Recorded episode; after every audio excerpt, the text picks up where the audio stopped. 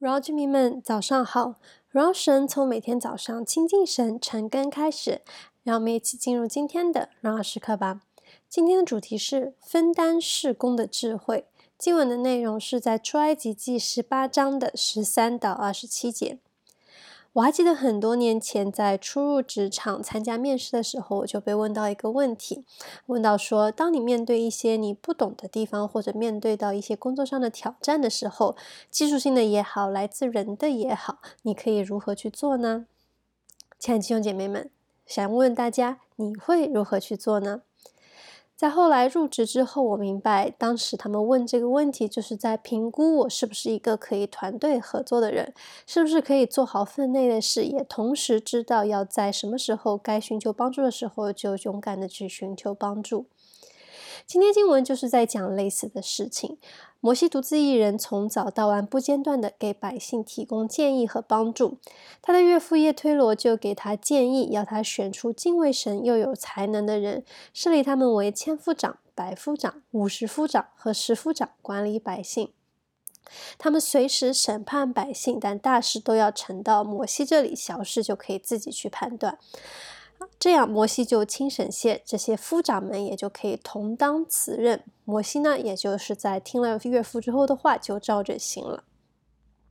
透过这件事情，我们首先看到摩西是谦卑的，他是愿意听取建议的，从而让以色列的这个行政制度和行政体系得以优化，既让这些敬畏神、有才能的人可以帮忙摩西一起来分担，那我相信也是更加让百姓在事务的处理上更加的便利和更有效率。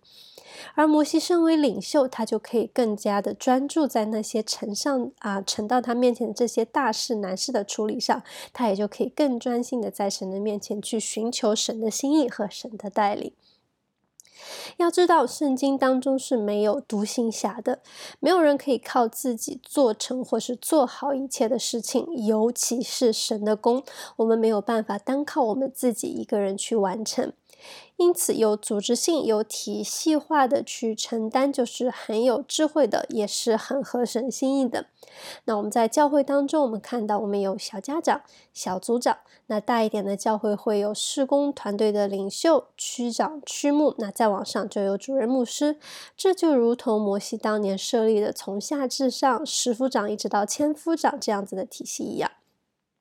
尽管教会不是公司，但这样子的架构同样重要。因为做神的工，一个人的能力是有限的。我们不可能在教会里面，所有人当有任何问题的时候，都跑到牧师的面前去寻求牧师的帮助。那这样牧师每天就不用睡觉了。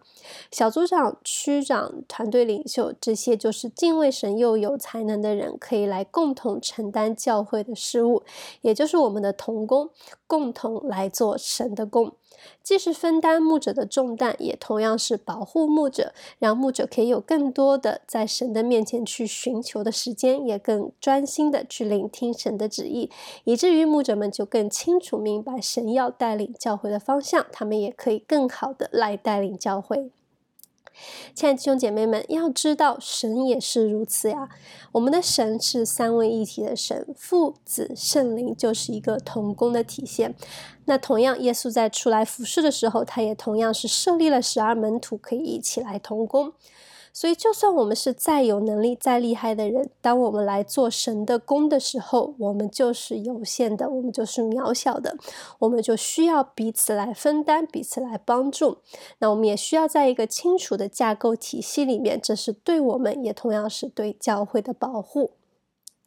好，那我们今天的啊、今天的分享就到这边结束。鼓励大家接下来再花一点时间思想，还有敬拜。那我们今天的梦想问题是：你愿意分担神的功吗？